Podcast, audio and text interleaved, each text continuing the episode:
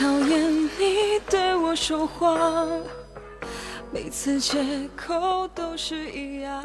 从二零一七年六月份开始，我们在 K 歌上相识。二零一七年十月七号，我们第一次见面。见到你的那一刻，我不知道用什么语言来形容你，但是自从和你相处过后。我才知道，我们之间所有的问题都不是的问题。慢慢的，我在你身上发现了很多优点，对你也确确实实动了真心，总想着每分每秒都和你在一起。此时的你，已经住在我心里了。你说我在你面前，永远都是个孩子，在你身边我没有任何的束缚。十一月十九号，我怀孕了。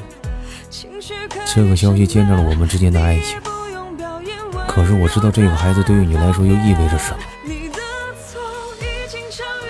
最后，我还是忍痛割爱，把孩子打掉。更为可气的，就是手术的整个过程，你从来没有出现过。那一天的我，把这一辈子的眼泪都流完了。我恨自己爱得太深。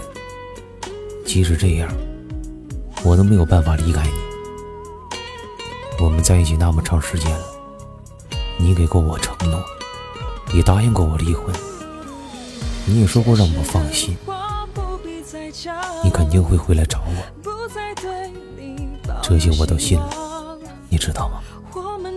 因为你和我在一起的点点滴滴，我都那么深刻。胡永和。为了不让你有太多的压力，我选择离开。还记得你给我的诺言吗？你说你会回来找我的，不管是真是假，我都会去相信你。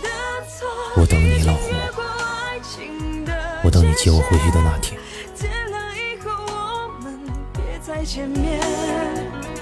情绪可以省略，